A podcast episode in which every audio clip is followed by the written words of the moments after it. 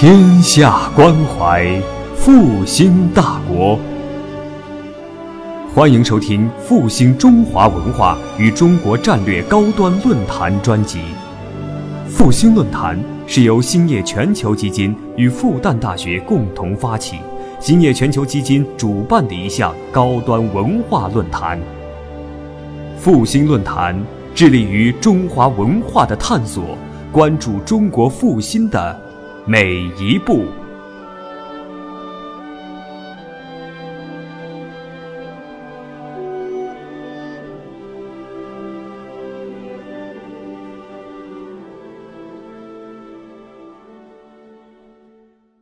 在这么宜气候宜人的这样子的一个难得的星期六的下午，呃，赶到这里来跟我分享我关于中西文化跟思想交流的一些心得跟感想。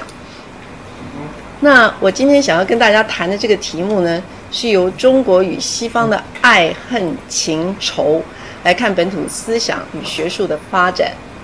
那呃，我的重点呢是会放在前面这个部分。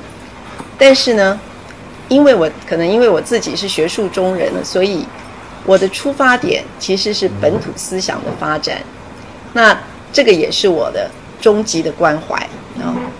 那很多人在看到“思想”这两个字的时候呢，就会觉得说：“哎，这好像是一个比较空洞、比较不着边际，跟我们的现实生活距离蛮遥远的东西。”那但是呢？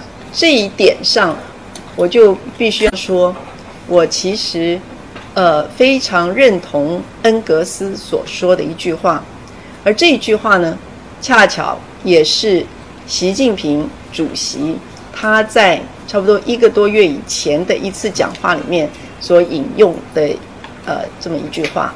那恩格斯说什么呢？他说，一个民族要想站在科学的最高峰，就一刻。也不能没有理论思维啊。那如果我们比较仔细一点去看的话，就是你会发现说，在历史上最伟大、最昌盛的这些文明，几乎没有一个例外。它无论是在它的国力，就是强大的国力，那我说的这个国力是包括经济的国力、军事的国力、政治的国力，或者是它艺术或者是科学方面的这些很出色的。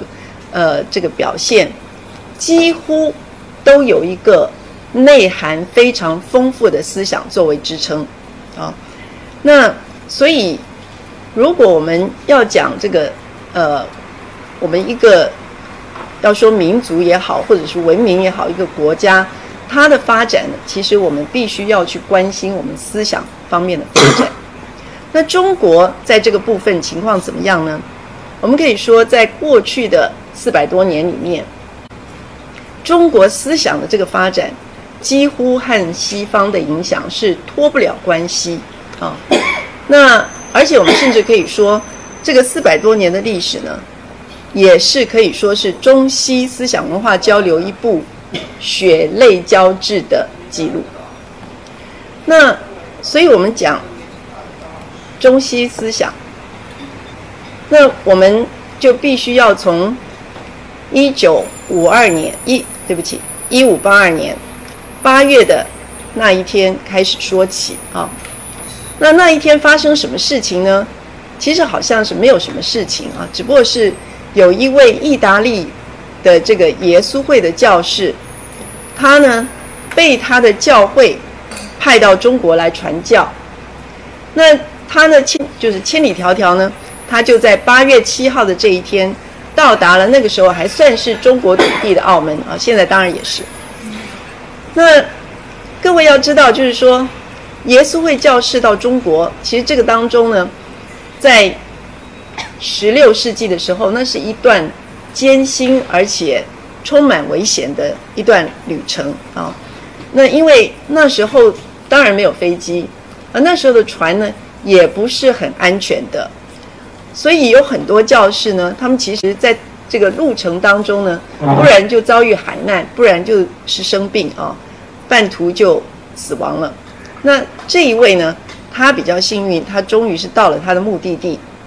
那他的名字呢是 Matteo Ricci，那中中文翻译成什么呢？就是利玛窦。利玛窦，我想大家都非常的熟悉。他不是第一位到中国去传教的耶稣会的教士，但是呢，他是第一位非常用心去学习中文，并且把欧洲的一些思想传递到中国来。他去翻译一些著作，同时呢，他还把中国的一些典籍，把它翻译成。欧洲的语文，把它介绍到欧洲去，所以我们要讲中西思想交流，我们常常都从利玛窦开始。啊，那利玛窦他八月七号到了澳门之后呢，他就辗转往北走，他到肇庆、韶关，然后经过南昌、南京，最后是天津，啊到了北京，然后见到了我们中国明朝的皇帝。那今天是二零一六年六月十八号，一五八二年到二零一六年，我的数学非常差，不过我减了一下，应该是四百三十四年啊。那所以接下来呢，这个四百三十四年，我们就有以下的这一些问题了，就是说这条路我们是怎么走过来的？就是从利玛窦上了澳门的岸。这一刻，到我们今天坐在这里，这条路我们到底是怎么走过来？我们知道了多少？我们学到了什么？然后我们有把握掌握未来的方向呢？因为过去中西思想文化的交流，其实对我们的影响是非常大的。大到什么地步呢？我想，我们中国近代来说，两次革命的影响，我想大家一定都不能够否认是非常大的。那这两次革命，我们都可以非常清楚看到西方的影子。好，那所以我们先来看一下这条路我们是怎么走过来的。那我们先看一下利玛窦东来它的文化背景是怎么样子的。那现在我就想请大家脑子里面稍微复习一下我们的世界地图。我想大家可能就会醒起来说。欧洲其实它是一个被海洋所包围的陆地，对不对？就一块陆地来讲，欧洲的范围跟亚洲来讲其实是差很大的，对不对？因为亚洲我们我们知道土耳其它是横跨欧亚两洲的，所以亚洲是从土耳其一直中亚、中东，对不对？然后南亚、印度，然后中南半岛。然后东亚，我们是东亚，然后一直到日本，这很大一块土地都是亚洲。但是欧洲呢，北欧、西欧这些都是临近海洋，就滨海的，不然呢，它距离海洋也不会很远。好，那尤其是作为欧洲文明的发源地，就是希腊。希腊人他其实他就是一个海洋国家啊。我不知道大家知不知道，最近。网络上网友在谈论的一件当然是好笑的事情，就是说，现在希腊不是财政很糟糕吗？那所以就有网友说，那希腊人为什么不不卖卖几个岛给我们呢？那为什么这么说呢？就是因为希腊一共有六千个岛。当然，这个到底有多少岛，那也看你怎么定义岛。但是如果我们松散一点去定义岛，它有六千个岛。那所以它基本上它是一个海洋国家。那海洋国家的人是怎么样生活的呢？他们呢很多是要靠做生意、做买卖、商业来为生。那商业大家就知道了，我们不能够做生意，我们不能守在老守在同一个地方，对不对？我们要到处去拓展我们的市场。那所以我们就要到各个地方去，去卖我们的这个呃产品。那所以呢，既然到各个地方去，我们就会有机会见到不同民族的人，这他们的风俗不一样，他们的语言也不一样啊。那所以这个是海洋的文化的一个背景。而就海洋文化来讲，利玛窦，我们刚刚讲他来的时候是一五八二年，对不对？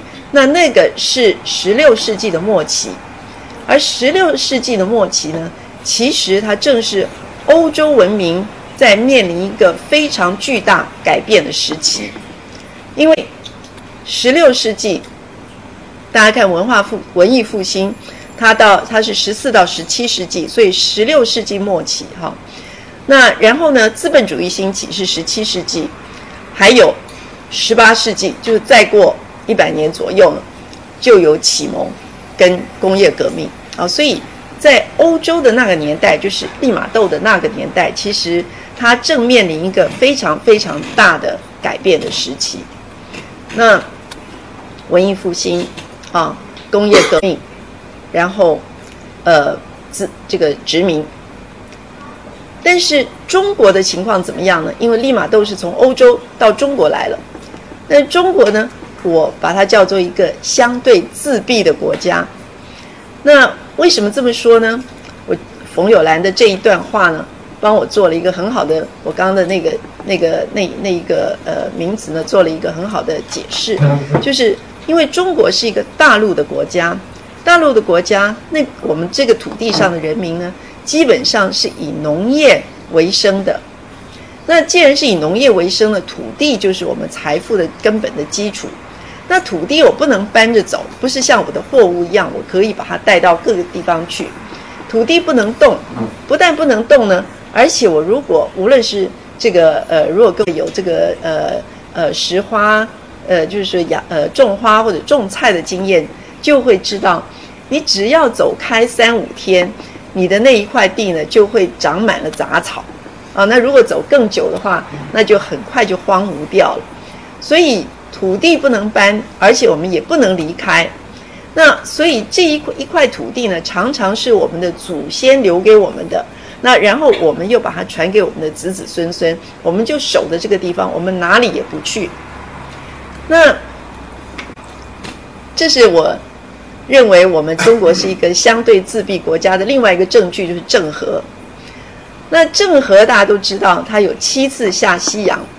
他下西洋的时间是，呃，一四零零年啊，这个确切的这个年代。呃，在如果没记错的话，是二十几年里面他跑了七次。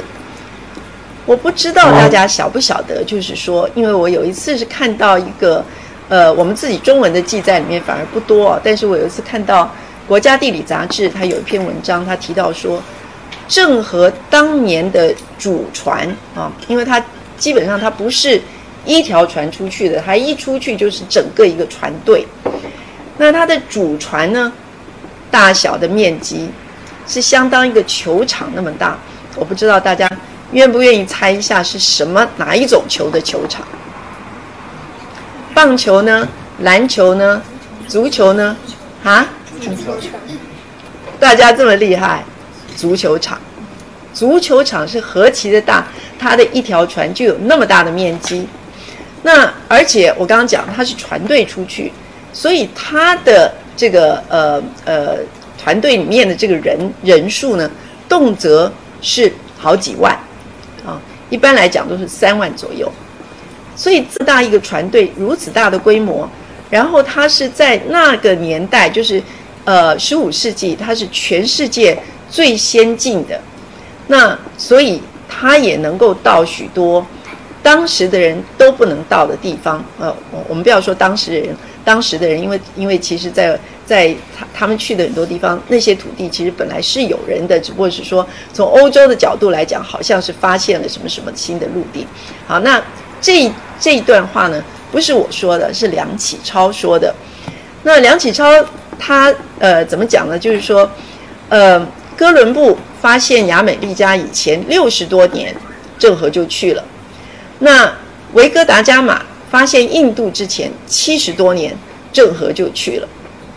但是我们的问题就是说，在达伽马、维哥达伽马跟这个。哥伦布之后，欧洲又有无数的哥伦布跟无数的维哥达伽马，陆陆续续落绎于途，到这些地方去，然后呢，以至于他们最后开辟了一片新的天地。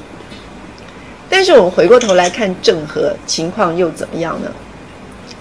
郑和最后是死在印度，当然后来他归葬到中国。郑和之后。晋无第二之郑和，这个是梁启超非常大的一个遗憾啊。那我也是我的感叹。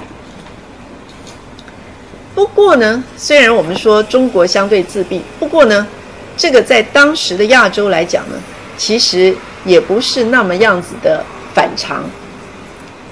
因为我们如果来看一下那个年代，就是呃，在这个呃十四到呃十六世纪，甚至呃更久一点，那时候的亚洲是怎么样一个情况？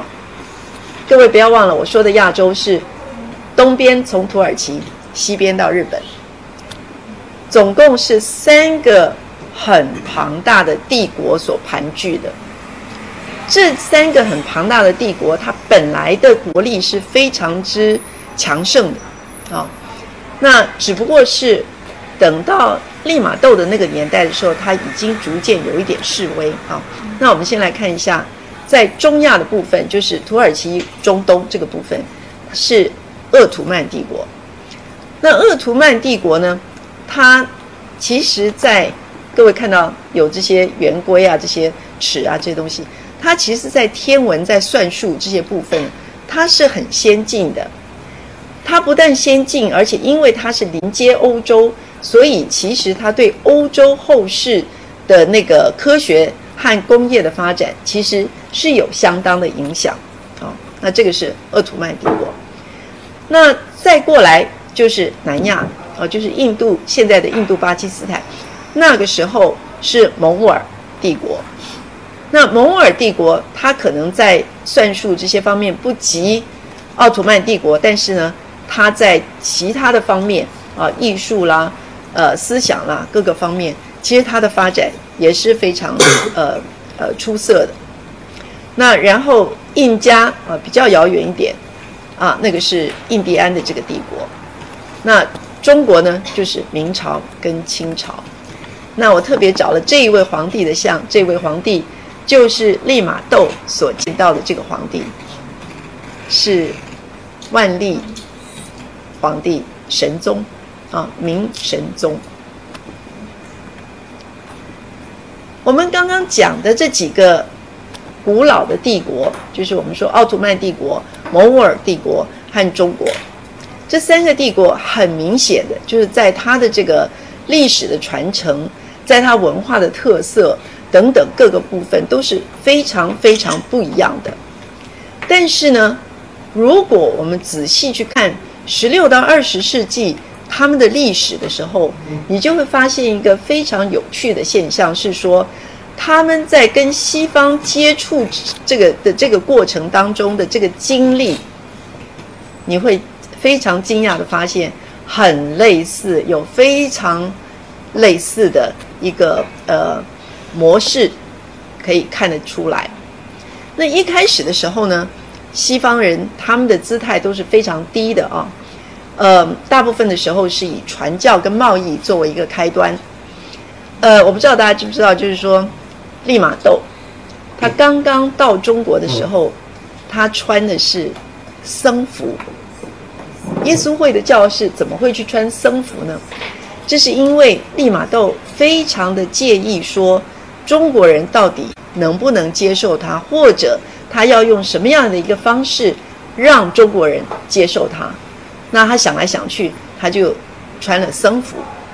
但是僧服穿了一阵子之后呢，他又觉得说，也许他穿儒服更能够接受他。所以刚刚各位看的那一幅图。他穿的是其实是儒服啊，就是跟一般中国士人的打扮其实是一样的。所以一开始的无论是做生意也好，或者传教也好，他们的姿态都是非常低的。那既然是非常低的话，那我们这个尤其在中国来讲，这些番人的他们的这些活动，我们是不予重视的啊。基本上我们根本不把它当一回事。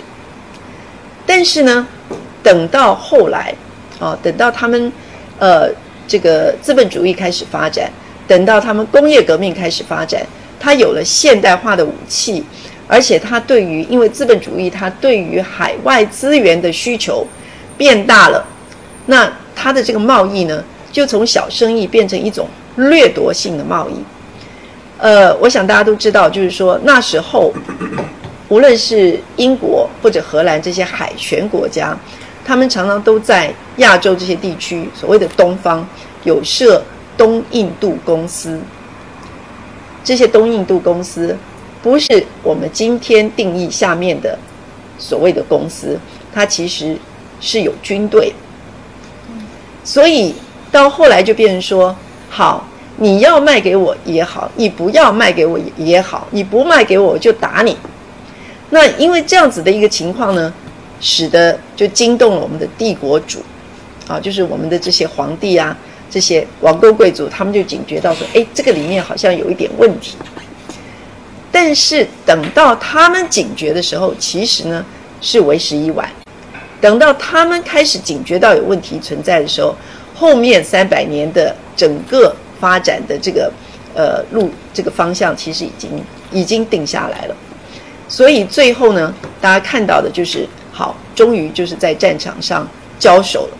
那然后我们就发现说，我们帝国的军队，我们帝国的军人是面对着他从来没有见过的武器，而玩的是从来没有见过的军事策略。所以呢，就战败了。但是当然，战败也不是说一次打败了就一败涂地。那所以就是不断的挫败，然后退让。那在这个过程当中，可能几十年，可能几百年，我们又希望不断的希望调整自己，希望能够图强，但是最后还是没有能够成功。所以呢，最后大部分的中东，大部分的南亚，通通变成了殖民地。啊，那中国。算是比较幸运的，丢了几个几个岛，但是也有一些租界啊。那一直这个状况是到了第二次大战之后，呃，殖民地独立了，那废除不平等条约，这个情况才有一个根本的改变。那所以东方遭遇西方了，这里东方我是指的整个亚洲，甚至于你也可以把把这个呃非洲或者是这个南美洲包括进去。那所以东方遭遇西方呢，它的它的这个后果是什么呢？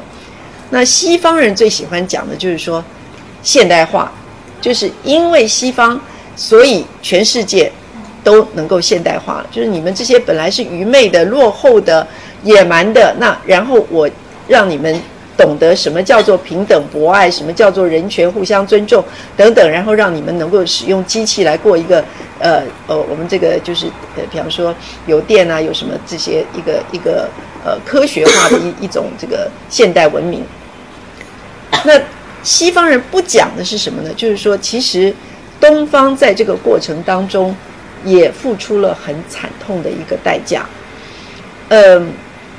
如果大家去看这个呃拉丁美洲的一些文献的话，就会发现说，拉丁美洲的原住民的人口，就是印第安的人口，在西方跟西方接触之后，一共有八成的人口是人间蒸发，或者是因为传染病的关系，或者是因为屠杀的关系，所以八成的人口多大的一个比例？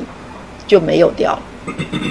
那然后还有呢，就是资源被严重的剥夺。如果大家有机会去台湾，台北北边那个海岸线，我们叫做北海。北海有一个小镇，是以前金矿的小镇，叫九份。那里有一个黄金博物馆。这个博物馆里面其实没有什么东西可看，但是呢，我在那里看到一个数字，我一直到现在还记得，就是。在日本时代，从九份运到日本去的黄金是以公吨计算，但是呢，等到日本人走的时候，这个金矿已经完全枯竭了。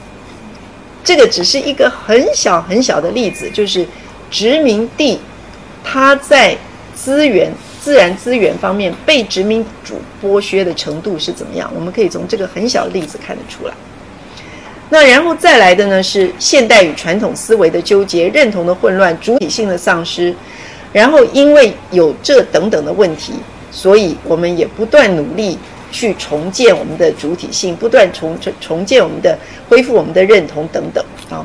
那这些就不是三天两天的事情，可能一直持续。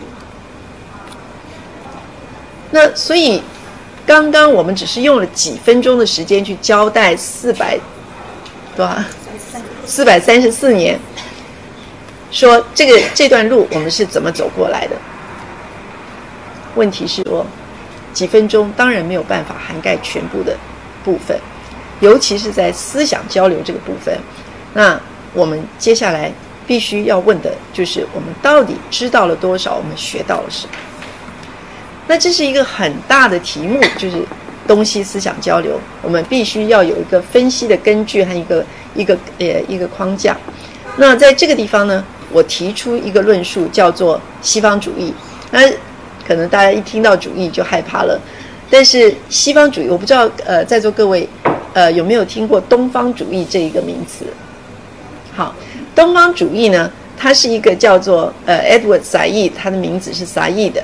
一个学者所指出的，所提出来的那撒意的，我想先很简单讲一下，他是巴勒斯坦人啊，也就是我们刚刚讲的，就是呃东方所谓的东方嘛，在这个欧洲就是亚洲，他是亚洲最西边的，他是巴勒斯坦人，但是后来呢，他就到这个呃美国去教书啊，所以他是一个国际知名的后殖民的学者。那他提出东方主义。主要讲的是什么东西呢？他要形容的是一个知识体系。那这个是，而这个知识体系呢，是殖民时期以殖民官、学者或者文学家所形成的。那他要说的是什么呢？就是西方对于东方所建构的这个知识体系，它有非常严重的曲解，还有偏见。那。他在提出这个东方主义的时候，他其实主要是要去指责作为殖民主，他而且殖民主，而且他作为西方作为一个行动者，他的这个不是啊，就是他要他他的目的其实是在在说出来西方做了一些什么很不应该做的事情，而东方在他的东方主义里面的东方，也就是亚洲的这个部分呢。其实只是一个牺牲者的角色，啊，其实所以他的重点其实是放在西方，并不是放在东方。好，那我就有这样的一个问题，是什么呢？就是说，殖民统治从第二次世界大战到今天已经结束七十年了。那从很多方面来看，当年的这个受害人，因为我们刚刚讲说，就是说。在殖民的这个呃呃时代，其实这个被殖民的的这个呃文化或者人人们呢，其实都是受到很大的祸害。那但是这些受害人呢，早已经不是无下阿蒙啊。比方说像中国，今天我们其实已经是可以跟西方平起平坐，但是呢，思想学术方面，好像我们没有看到一个平行的发展。所以，我们如果只是还是停留在说我们去指责西方，其实已经不能够找到我们问题的答案。所以，我就提出一个西方主义的说法。那西方主义在我是什么样的意思呢？那它其实就是东方主义的一个背反面啊。东方主义是西方人对亚洲所建构的一个知识体系。好，那亚洲你也可以把拉丁美洲跟非洲包括进去，因为这些也都被殖民。但是呢，西方主义，我反过来讲，就是亚洲、非洲、拉丁美洲对西方所建构的一个知识体系，就是说我们所了解的西方是什么样的一个情况，这样的一个知识体系。那跟东方主义一样的这个知识体系。它的观察角度、它的本质，还有它的这个品质的好坏等等，这些都受到那一段时期历史文化情境脉络的影响啊。所以就是说，我们是在那样的一个情况之下去形成了我们对西方的了解。那而且呢，不但是这样，不只是了解，而且它也相当程度影响我们。怎么样去面对西方，以及我们怎么样面对自己？所以很简单的说呢，就是西方主义是西方人借由否定东方来肯定他自己的优越性。那也就是说，他他从这个他对东方的这个论述里面，他提到说，呃，好。东方有很多的，比方说这个矿藏啦，或者自然资源等等，但是东方人是这么的野蛮，这么的无知，这么的愚昧。那因此，我去做殖民的事情，我去帮他帮助他们现代化，我做的是好事啊。所以他是借由否定东方来肯定他自己的优越性。那西方主义是怎么回事呢？完全一样，也是去肯定西方，否定自己，但是出发点是我们自己。到这里，我不知道有没有把大家搞得很糊涂，弄得清楚吗？就是我现在要看的是，我们怎么样去看西方，就是我们怎么样去了解西方，我们对于西方所建构起来的一个知识体系，就是西方它是强大的，它科学发展很先进，那然后它有很多的这个呃呃，比方说。这个思想方面，它有很多的这个呃呃这个论述等等这些东西，这个是我们对西方的了解。那但是呢，我们对西方的了解，结果反常常都会变成说，是肯定他的优点，就是我们反而没有去看到他的缺点，我们反而是看到他的优，只看到他的优点，但是相对来讲，看不起自己，就是变成是要否定我们自己。所以这个是，你说他背反也好，你说他不背反也好，就是西方人是借由东方主义来肯定西方，否定东方。那我们也是否定东方，也是肯定西方。但是问题说，我们肯否定东方，不是否定我们自己吗？就是说，我们去肯定了别人，我们否定了自己，就认为我们自己是不行的，人家是行的啊。好，那这个部分呢，就是西方跟东方的这个差别呢，我想我们可以在呃这个论述，就是我们建构这个知识体系的能力和我们的动机来做一个比对。那欧洲啊，在十六世纪的时候，已经有一百所大学。欧洲最老的一所大学是博洛纳，意大利博洛纳的大学，它是公元一千年就成立的大学。当然那个时候。还是在黑暗时期，啊，欧洲还是在一个教会的神权笼罩的之下的一个一个情况。那但是中国是一直到十九世纪，所以这个里面，如果我们从十六世纪到十九世纪就已经差了三百年，我们才有现代意义的现代的学堂。那然后，如果就动机来讲，那西方呢，他是想要了解，说我想要了解东方，是因为我想要宰控你。我想要宰制你，我想要殖民你，但是东方呢？其实它就是好兵临城下了。那我要求自保，我想还要我还要生存下去，我要怎么办？所以这里面就有一个差别。所以我们对西方的了解常常是一个非常实用取向。我们最好是什么东西拿来马上就可以用得上。你要去跟我讲一些思想的东西，什么柏拉图啦什么的，好，那不必了啊，这些东西我不需要知道，我只要知道你那个机器怎么搞，你那个枪怎么打，然后你的炮啊是怎么使唤，这就成了其他的那些呃，就是前面的这些部分，思想的部分，这些制度的部分，我不需要知道，而且它是很片面的，是局部的啊，就是有一些东西我们可能知道的很多，有些东西我们就知道的很少。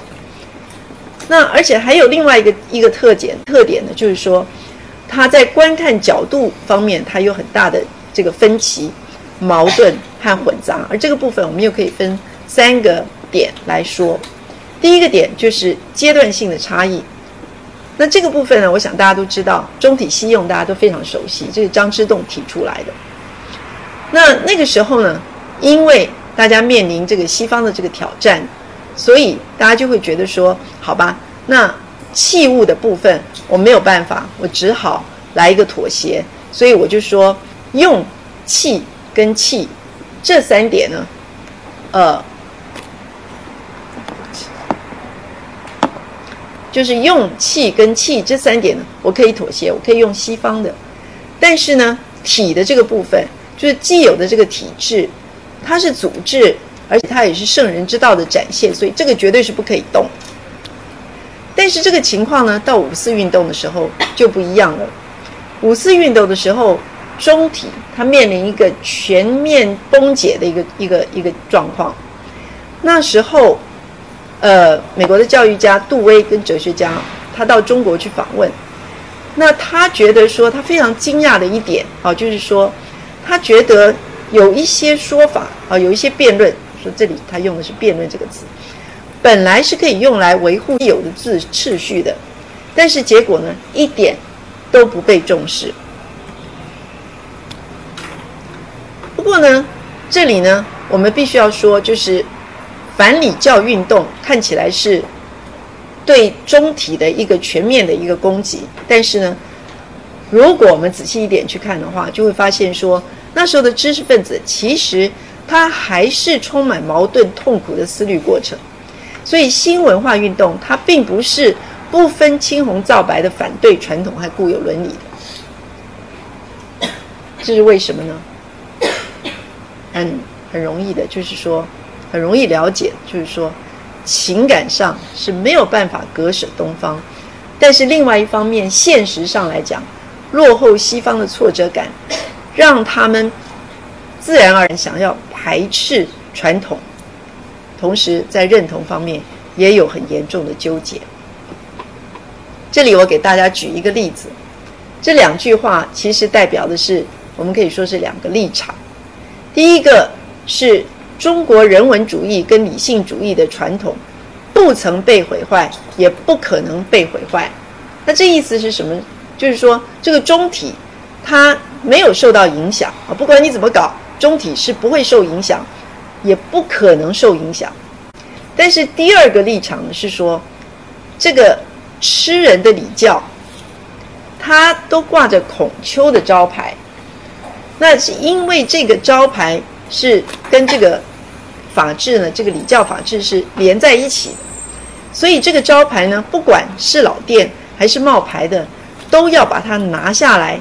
把它锤碎，而且还要彻彻底底的毁尸灭迹，根本把它烧干净。问题是说，这两句话是同一个人提出来的主张，各位知不知道是哪一个人？这一个人是五四运动一个非常重要的人物，一个具有代表性的人物，就是他。没错，就是胡适。那因为非常有名的历史学者，就是余英时先生，他就帮胡适讲话。他说：“胡适除了坚持这个信念之外，他没有选择。为什么他余英时认为胡适没有选择呢？是因为如果……”那一套特殊的传统崩塌的话，那五四时期的中国文艺复兴以及胡适自己的身份，我想他这里讲的身份是立场啊，即使没有彻头彻尾的毁坏，也会是一无是处。因为你你文艺复兴，你就是要有一个东西去复兴嘛。你如果传统，你把那个自己的招牌通通都烧光了，那你还有什么根据去谈文艺复兴呢？所以。他认为说，胡适其实是别无选择。好，那这个是五四运动时候大家看到的情况。我们现在二零一六年，那五四运动是一九一九年，这个当中几乎已经是一百年的时间了。那到今天，我们是不是已经可以非常？有自信的说，我们已经走出了西方主义的影响范影响了，好像看起来没有那么的乐观啊。这个也是余英时他的一个观察。他认为今天华人社会的知识分子已经陷入一个叫做双重边缘化的一个境界。什么叫双重边缘化？就是知识分子他要做思想，他要做研究的工作的时候呢？他的最终的目的是要发展新的学术，发展新的思想。但是在这个部分呢，我们非常着重，我们非常介意说，我们有没有跟上西方的脚步。所以基本上我们还是在扮演一个欧美的追随者这样的一个角色。但是另外一方面呢，是我们注意力，我们的注意力都放在说我们有没有跟上西方的脚步，以至于结果我们是跟自己的历史文化跟社会的需求脱节了。这个就是余英时所说的双重边缘化的一个问题。所以，难道这个就是我们跟西方邂逅的三部曲吗？第一步是中体西用，第二步是中体崩解，然后第三步，我们当然到处现在都看到西用，但是我们的体怎么样了呢？我们还是中体吗？还是我们变成西体了呢？还是我们是混杂了呢？我想，相当程度的混杂那是一定有的，但是混成什么个样子了呢？好。那我必须要回来讲一下，就是说，西方主义，我们讲说，我们是我们是肯定了西方，我们贬养了自己。那尤其五四时代，贬义中体不是没有后果。这里我引用了鲁迅先生的一句话，他说：“与其崇拜孔丘、关羽，不如崇拜达尔文跟易卜生。”这里面透露什么样一个讯息呢？就是说，五四运动里面，我们非常建议说，我们要把古圣先贤从神主牌上拉下来。但是一个问题是说，他们是被拉下来了，神主牌还在哪里？只不过是呢，我们本来是古圣先贤，现在我们把它换上西圣西贤了，所以呢。孔子、孟子不要了，但是呢，达尔文变成达子了，易卜生变成易子了，韦伯变成韦子了，还有什么哈伯马斯变成哈子了，变成是这样一个情况。那这个是我们要的吗？恐怕不是。阿拉塔斯，他是一位也门的学者，现在在国立新加坡大学教书，他是一个社会学家。那他特别在学术依赖的这个题目上，他写了很多的这个论文。他提出来说，学术依赖有很多不同的面向，各个方方面面。他认为最根本的，而且可能是最难撼动的，就是思想跟观念的依赖。那依赖跟模仿，可能我们也是不得已的。为什么这么说呢？就是说，欧洲的这一套知识体系，它。当然是有它自己的价值观，有它自己的观察角度，但是呢，它非常强调的一点就是说，它是普世的，也就是说，欧洲所发展出来的这些，无论科学也好，或者是社会科学的理论也好，或者怎么样也好，它都是放诸四海而皆准。就比方说，医生来讲，你你是血液，你无论是什么人种的血液，它的成分都是一样。那所以在这个情况之下呢？他也不必介意别的知识体系到底怎么了，或者是怎么样，反正别的知识体系当然就都不科学，不科学当然也就都没有价值。那既然没有价值，那我们也别无选择，就只有选择他们这一个知识体系。然后第二呢，就是上层结构的因素，这是什么意思呢？就是我们现在全世界，如果大家看一下，全世界的大学 这个高等教育的这个基体制呢？都是从西方引进来的。那这个大学部分的这个教育，我们叫做专业教育。那专业教育呢，也就是说，它讲的是一些呃专门的一些呃知识技能。也就是说，关于我们自己的文化的这个部分呢，我们基本上在高中的阶段就已经结束了。而大家不要以为说我们高中这个程度就已经很够了，其实是不够的。大家要记得说。在我们现代的学堂被引进来之前，是中国的士人从开始认得第一个字，一直到他这个闭上眼睛为止，他所有学的都是中国的古，就是典籍。但是等到现代学堂引进的时候，中国典籍变成是很多科目里面的一科啊，了不起是两科：中国历史、中国的呃语文啊，就是国文。那所以这个其实，这个已经缩小到又缩小又多又缩小。那还不要再讲说，像香港像新加坡，它有一些学校，它根本不是中文的学校，是华人去读的没有错，可是它是英文中学或者英文小学，那从小他念的就是外国的语文，他中国的这个部分他更加的呃不清楚，所以到后来就是很多我们学界的人，即使想要回到我们的传统文化里面去，从当中吸取一些这个无论是这个呃。点子也好，或者是观念也好，或者什么也好，结果我们其实是没有这个能力。所以，我们今天呢，就是很依赖西方。那依赖西方到什么程什么样一个程度呢？我们依赖西方来批评西方。这个是几位西方的学者他们观察到的一个情况，就是他们去看伊斯兰，因为现在伊斯兰的文化。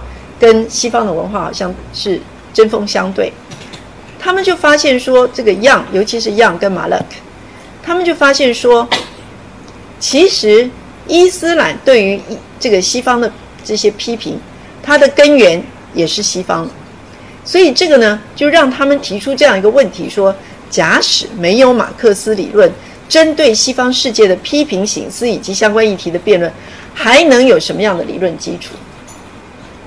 而 McQuail，这是一位英国的传播学者，他又进一步再问另外一个问题，就是说，马克思他也是欧洲人，他是德国人，那他批评当时的欧洲社会的很多的问题，他批评的根据是什么呢？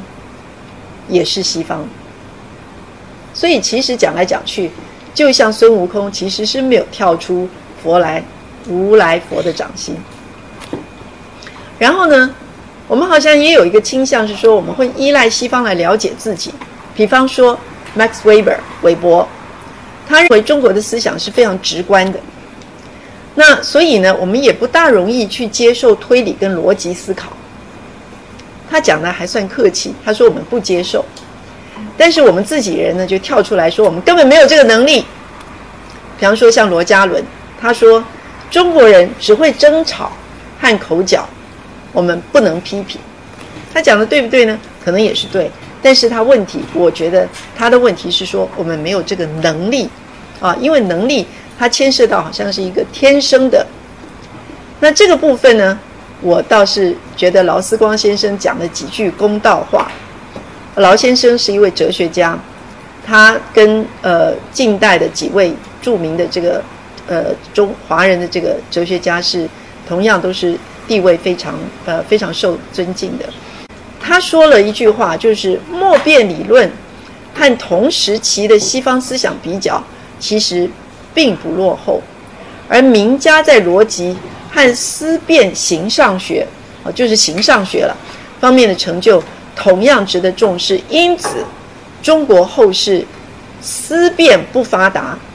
非观民族之才能也，也就是说，我们后来，因为现在我们常都讲跟西方来比较，就说啊，人家有什么，我们没什么，我们没什么，所以这个是我们的问题。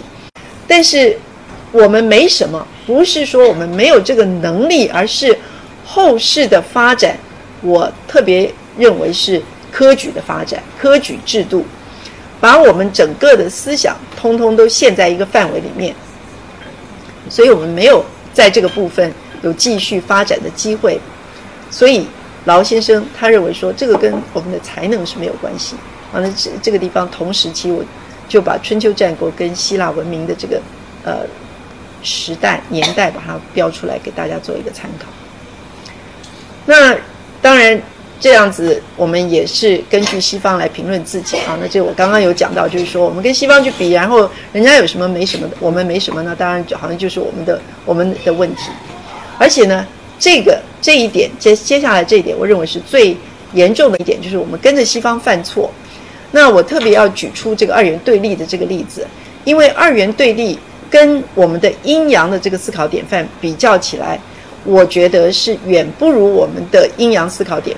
这个这个方式要来的灵活，那他在处理一些科学科学的问题，一些呃机械式的问题，机械方比较机械的问题，它是有很大的这个优点，但是在处理人的问题方面，远我认为是他的解释的力量是其实是不如阴阳的。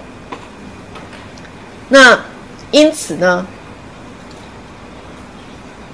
对不起啊，但是呢，这个二元对立的思考模式，他自己也是欧洲人他自己一直想要推翻的一个一个目标，但是只是他们没有成功。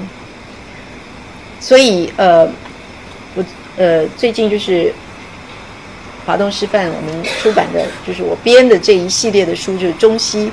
呃，思想对话、中西对话这系列书里面，劳先生他的这本书就是当代西方呃思想的困局里面，他就指出来说，其实西方思想从上一个世纪的后现代走到现在，已经进入一个困局。那我们是不是要跟着他跳到这个困局面去呢？很抱歉，我不太会做这个 Photoshop，就是图片的这个修修改，所以只好请大家用一下你们的。呃，这个想象力，我们把呃左边这就是这个苹果树的这个看成是西方了，那另外右边这个看成是我们自己。那我们是在一个非常困顿的情况之下，我们看到人家的这个果实呢，觉得非常的漂亮，所以我们希望我们也能够长出我们的这棵树里面也可以长出苹果来。但是因为我们是在一个非常紧急的情况之下，想要很快的去解决我们所面对的问题。所以我们并不并没有想到说要把人家的根或者人家的干一起搬过来，而我们只是想要人家的果实。那但是呢，在这个过程当中呢，我们又认为说，哎，我们的根其实也没有什么长处，所以我们的根、我们的干，我们也没有很重视。那以至于到最后呢，就是我们想是想要人家的苹果长在我们的树，而我们的树其实自己也变得有一点残破。那所以，我们如果要回头来问说，那现在我们遭遇的问题到底是什么？那我认为主体性的丧失是一个非常严重的问题，而这个主体性的残破呢，不是不能够完全怪西方，而其实它跟科举也有很大的关系，因为科举呢，它主要要求的是说，我们不但是要把我们读的这些。典籍把它滚瓜烂熟背得非常清楚，而且呢，要把它内化，也就是说，我们要用我们读的这些来改造我们自己。所以我的主体其实是有待于改，有是需要被改造。那我把它内化之后呢，就是圣人的这些呃这个经典，我把它内化之后呢，我才能够齐家治国平天下，我才有这些能力啊。那所以在中国的知识分子在养成的过程当中，并我们并没有被教导说我是我，而我读到的经典是这些经典。那孔子说什么，庄子说什么，或者是后面的呃这些宋明理学他们说什么？那我要从我的观点来看，这些人这些诸子百家，还有后世的这些这个呃思想家，他们讲的这些东西有没有道理啊？那如果是没有道理的话，那我从我现在。所面对的一些问题来讲，我可以怎么样的去创新？我们不要求我们的知识分子做这些事，我们了不起就是说，好，那你读了以后，你有什么样子的体会？你有什么样的这个悟到什么东西？那然后你再把它运用在你实际生活的时候是怎么？我们从来没有说我们要回来再去寻求在思想或者学术上的发展。所以，我们的知识，我们的主体性。在我们遭遇西方之前，已经是残破。那碰到西方之后，当然就更加的没有办法重建，就很难重建起来。所以，我不知道大家有没有这样子的一个呃呃观察啊？那我呃我在大陆我还没有呃很仔细的去呃我们的书店里面，就是大陆的书店里面去看。但是我发现，在香港跟在台湾的书店，我都观察到一个情况，就是很多很多关于西方的书籍。但是关于西方的书籍呢，第一，绝大部分是翻译的。那大家要注意，就是翻译的书籍其实并不是写给我们看的啊。比方说，像我们现在现在这三本书来讲，都是写给我们看的。那我不排除说西方人或者是。呃，印度人或者什么人去翻译成他们的文字，但是我的对象，我的对话的对象并不是他们。所以翻译的文字不是给我们看。那然后另外呢，还有很多是介绍的文字，但是呢，很少说我站在我的角度来告诉你说我对于他们的这一些的说法，我的看法是什么，很少。所以我那个时候才会说非常之呃坚持的去呃跟这个呃劳先生跟沈先生去要求他们能够在他们的这个呃专长这个领域里面去在这方面能够写出一本书啊。那后来其实他们两位都是说的书，不是写的书。说的书其实是比较容易了解。那所以我就认为呢，我们其实。呃，真正不但是需要了解西方，我们也需要深入去了解自己。我们需要问：我们到底有没有过这样的一个心？曾经要有过这样的一个心，要去很深入的去了解我们自己。那这里我举一个例子，就是说，一直到现在为止，在世界的思想史上来讲，大家都必须要承认。春秋战国时代的中国思想是一个非常辉煌的年代。那好，大家记不记得五四时候知识分子对于中国传统思想的一个指控是什么呢？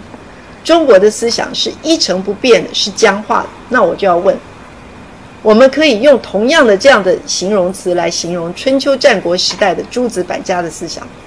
那时候的思想是僵化的，是一成不变的吗？绝对不是的。如果是的话，就不会有我们看到的那样的情况，对不对？所以一定不是的。那不是的话，那时候的诸子，他们是怎么样去做达到这个思想创新的目的呢？我们有问过这个问题吗？有任何一个人去问过这样子的问题吗？哎，奇怪，他怎么不定？好，那如果大家比较仔细一点回去看哦，我会发现说，呃，因为我们呃有的时候可能对于那些典籍的东西，我们一看我们就昏了，我们就其实也没有很大的兴趣要去把那个老老呃那个呃八股的那些东西弄得很清楚。但是如果我们仔细一点去看，我们就会发现说那里面有一些很有趣的东西。那我别的不说，我就讲这几个这几呃这这几个名词。一个就是因格损益，这是什么呢？这是孔子，孔子他所提出来的。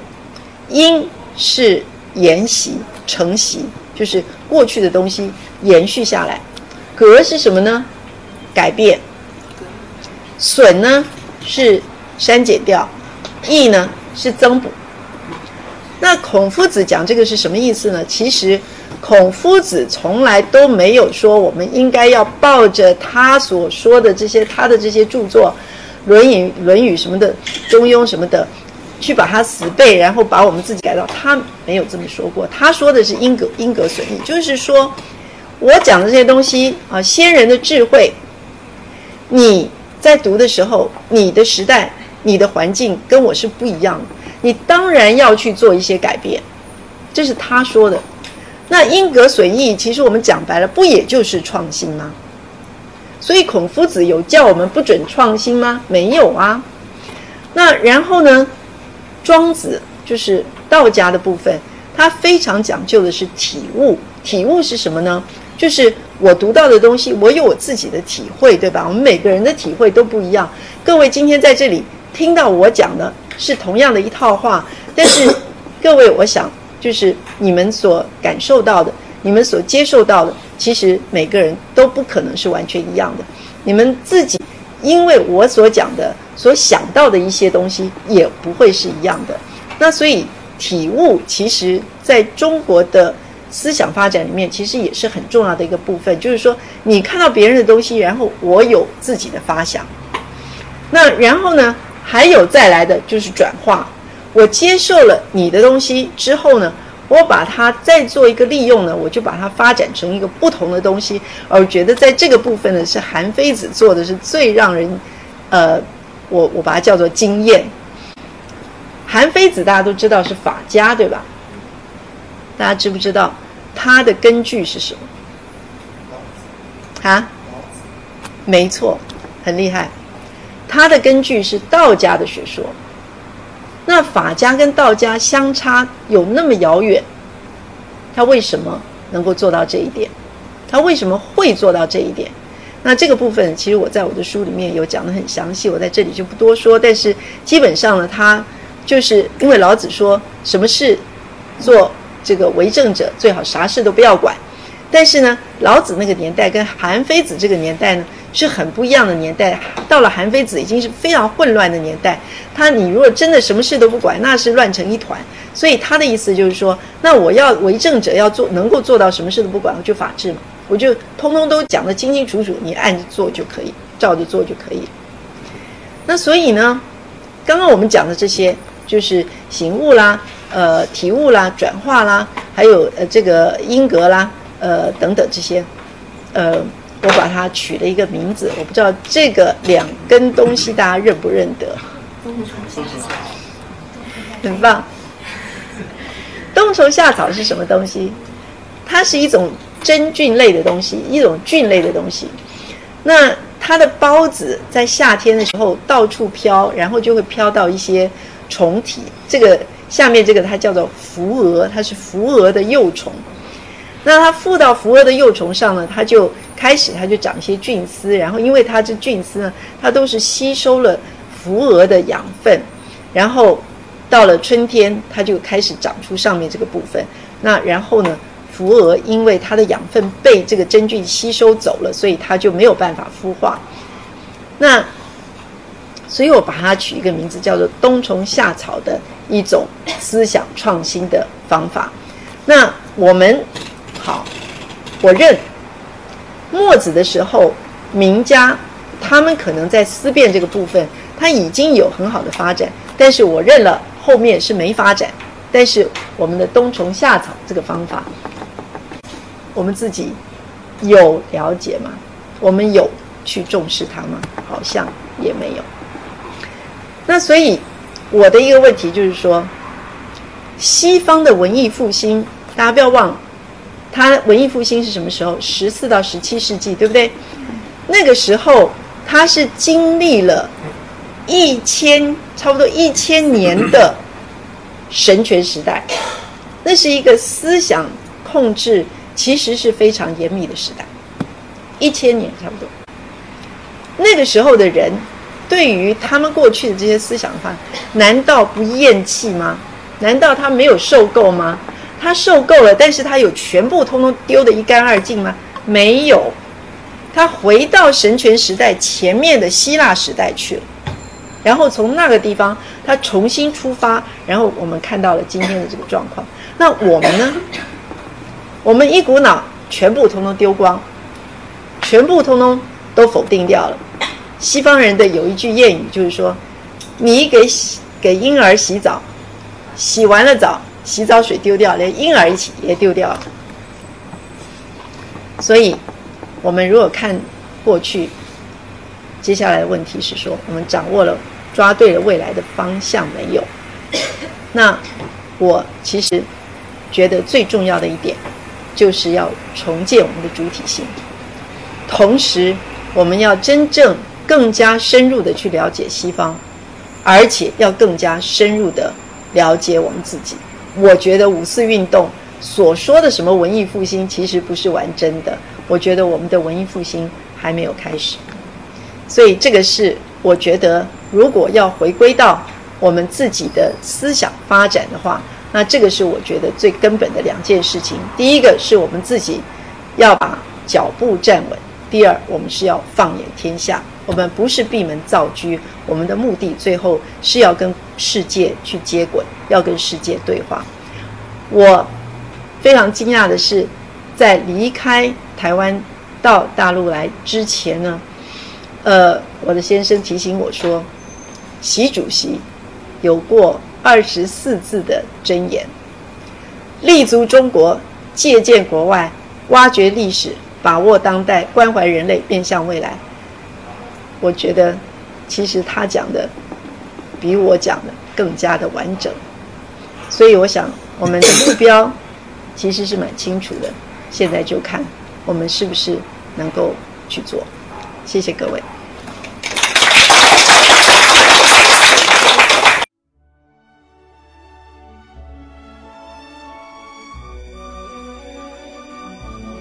感谢聆听本期复兴论坛。本论坛由复旦大学儒学文化研究中心提供学术支持，欢迎您关注复兴论坛的微信、新浪微博及豆瓣小站。复兴论坛主页：三 w 点复兴 Chinese 点 cn。我们将向您推送更全面的资讯及更优质的论坛。